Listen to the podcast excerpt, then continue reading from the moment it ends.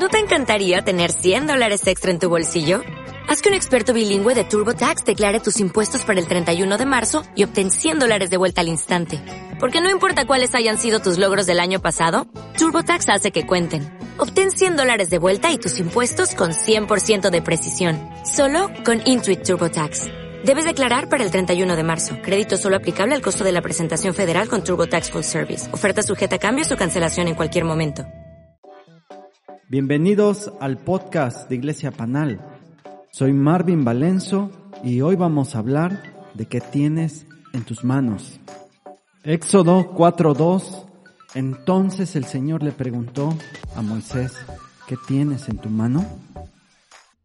Al principio fue abrumador para Moisés. Dios estaba pidiendo a Moisés que se acercara al faraón para exigir que dejara salir a los israelitas. No era algo sencillo, era algo muy complicado. El faraón representaba al poder político y económico mundial. Encontramos a un Moisés frágil de carne y hueso, que tenía miedos y dudas, que tendía a concentrarse en sus debilidades o en lo grande del desafío que tenía por delante. Moisés no podía comprender cómo iba a funcionar la encomienda que tenía, que Dios le estaba dando. Él le preguntó a Dios qué debía hacer si nadie lo escuchaba. Un humilde pastor que había pasado los últimos 40 años de su vida guiando nada más que ovejas en la parte posterior del desierto. ¿Y qué le dijo Dios en respuesta? ¿Qué tienes en tu mano, Moisés? Le era casi imposible pensar si tenía algo en sus manos que podía ser utilizado por Dios para enfrentar lo que venía. Dios le sorprende con esta pregunta. Dios lo desafía con esta pregunta. Y él responde, una vara, tan solo una vara. Pareciera que simplemente era una vara, pero ese instrumento de pastor con el que él trabajaba arduamente y con el cual pastoreaba las ovejas de su suegro en el desierto, se iba a convertir en algo importante en la vida de Moisés. Con esto podemos ver que el pasado se conecta. La verdad es que si ponemos atención en el contexto donde ocurren los hechos y en la historia de Moisés, nos daremos cuenta que esta vara representaba algo más. Mostraba los 40 años que había pasado en el desierto en su destierro, desde que se fue de Egipto, trabajando como pastor de ovejas para su suegro. Representaba aquella escuela en la cual Dios lo había introducido ya hacía cuatro décadas. Su carácter había sido forjado a la luz de aquel olvidado desierto. Había dejado Egipto, había dejado su puesto, había aprendido mansedumbre, templanza, dominio propio y otras virtudes no muy bien renombradas hoy ciertamente. Fue detrás de las ovejas y con la arena hasta las orejas donde su carácter se ciñó a la altura de lo que Dios buscaba para apacentar y conducir con aquella vara todo un pueblo de la esclavitud en la que se encontraban en Egipto hacia la libertad de la tierra prometida. Así que cuando pienses en todos los retos que debes de emprender, ya sea en tu escuela, en tu familia, en la iglesia o en cualquier lugar, recuerda la vida de Moisés y piensa que las situaciones más complejas de tu pasado podrán ser utilizadas por Dios para cumplir su propósito en ti y en la vida de los demás. Dios puede usar tu pasado y transformarlo en un futuro glorioso. También la vara representaba sus habilidades. ¿Qué tienes en tu mano? La clave de nuestro futuro a menudo se encuentra en lo que ya está en nuestras manos. Sabemos que Dios no necesita preguntar. Él sabía que Moisés estaba sosteniendo con sus manos su vara de pastor que usaba para arrear a sus ovejas. Creo que Dios estaba apartando la atención de Moisés de su carencia y llevándola a sus habilidades y a la experiencia que tenía. Moisés solo se enfocaba en lo difícil, en, en la situación, en lo complejo, pero Dios quería que se enfocara en sus habilidades, en lo que Dios le estaba diciendo.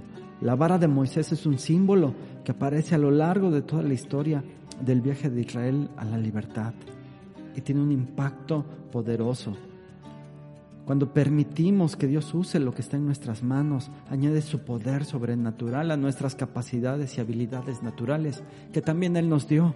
Y ahí es cuando ocurre lo milagroso. Si quieres ver un cambio en tu futuro, comienza hoy con lo que tienes en tus manos. No lo menosprecies. ¿Qué tienes? ¿Qué conocimiento? ¿Qué recursos? No los hagas menos.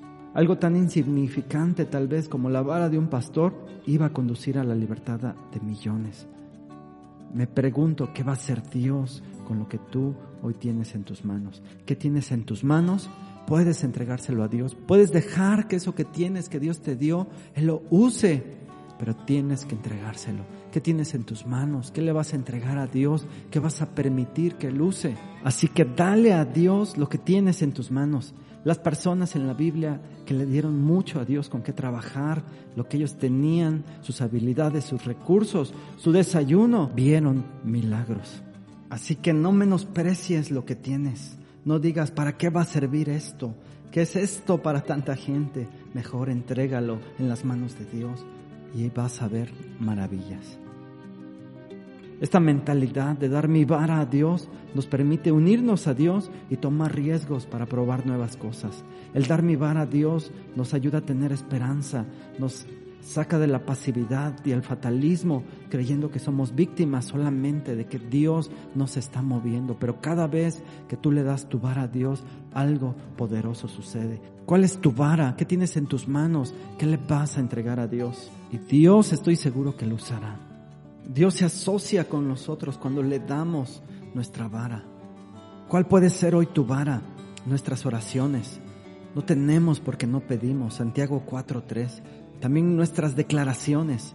Pero solo di una palabra y mi siervo sanará. Mateo 8:8. Nuestras habilidades. La onda de David estaba en su mano. Primera de Samuel 17:4. Nuestro aliento. Di a aquellos que están temerosos sean fuertes y no teman. Isaías 35:4. Nuestra vara también puede ser nuestra fe. Cuando Jesús vio la fe de ellos, dijo al paralítico, Hijo, tus pecados te son perdonados. Marcos 2:5 nuestro amor, el amor nunca deja de ser. Primera de Corintios 3:8. Nuestros actos proféticos. Entonces Eliseo dijo, toma las flechas y golpea la tierra. Segunda de Reyes 13:18. La renovación de nuestra mente. Transfórmate con la renovación de tu mente. Romanos 12:2. Nuestra adoración y alabanza mientras que salía la gente armada y decían, alabado sea el Señor, su gran amor perdura para siempre. Segunda de Crónicas 20, 21. Y, ellos ganaron las batallas. Así que, ¿qué tienes en la mano? Pueden ser tus experiencias, tus habilidades, tus conexiones, tus recursos, lo que has aprendido, lo que has estudiado. Si se lo entregamos a Dios, Dios hará maravillas. Hay muchas cosas que podamos darle a Dios para que Él se mueva y obre para que Dios haga algo y trabaje. Por ejemplo, el almuerzo de un niño que alimentó a cinco mil en Mateo 14. David y su onda, su habilidad con la cual mató a un gigante. Dios lo usó. El agua puesta en seis vasijas creó vino en una boda. Pusieron lo que tenían, solo agua, y Jesús lo convirtió en vino. Un frasco de aceite multiplicado para pagar la deuda y crear abundancia en Segunda de Reyes 4. Cuatro hombres llevaron un paralítico a Jesús y fue sanado y perdonado en Marcos 2. Siete días de dar vueltas alrededor de una ciudad. Luego un grito hizo que una muralla fortificada se derrumbara. En Josué 6, un árbol arrojado al agua amarga lo hizo dulce. En Éxodo 15. No solo necesitamos fe en Dios, sino lo que Dios nos ha dado, entregarlo, confiando en sus promesas y activando nuestra fe, dando pasos hacia lo desconocido y estamos seguros que serán semillas que darán fruto en el reino de Dios. Estoy seguro que nuestro futuro será mejor que nuestro presente porque Dios tiene el poder de ayudarnos. ¿Qué puedes hacer para dar hoy tu vara a Dios? Prepárate, sé muy hábil al menos en un área de tu vida. Arriesgate, siempre dispuesto a hacer cosas ilógicas que no tienen sentido para la mente natural. Anima a otros Conviértete en el mayor animador para otras personas. Ora por los demás y verás maravillas, porque lo que sucede en el ámbito natural sucede en lo espiritual. Haz declaraciones de bendición. Desarrolla el hábito de pronunciar declaraciones de bien y no de mal hacia otros. Busca ser creativo. Desarrolla tu creatividad y asombro. Sé fiel en lo poco y Dios te pondrá a cargo de mucho. Da un paso de fe hacia adelante y verás un avance y un futuro diferente. Hoy puedes hacer la diferencia. Inicia con lo que tienes. Porque todo lo que tenemos lo hemos recibido de Él y cuando se lo entregamos nuevamente, Dios lo usa. ¿Qué tienes en tus manos?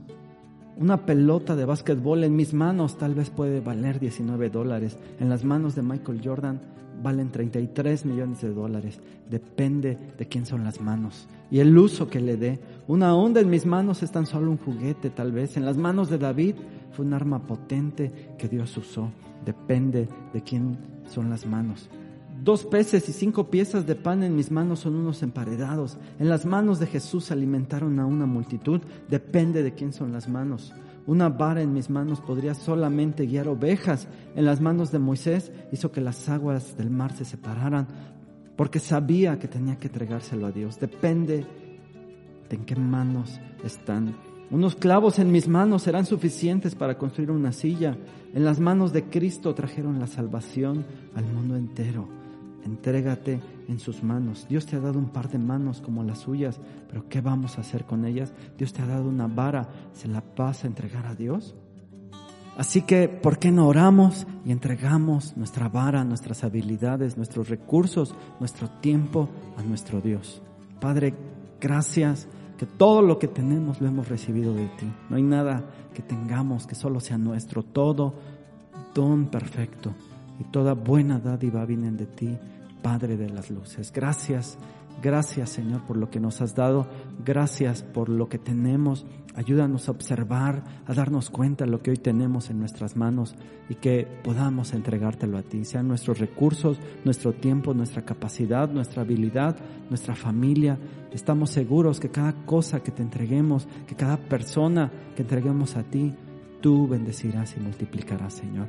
No en nuestras fuerzas, no en nuestra capacidad, no en nuestra habilidad, sino en tus fuerzas, en tu capacidad, en tu habilidad, Señor. Te entregamos y levantamos nuestras manos hacia ti, entregándote todo lo que somos. Gracias en el nombre de Jesús.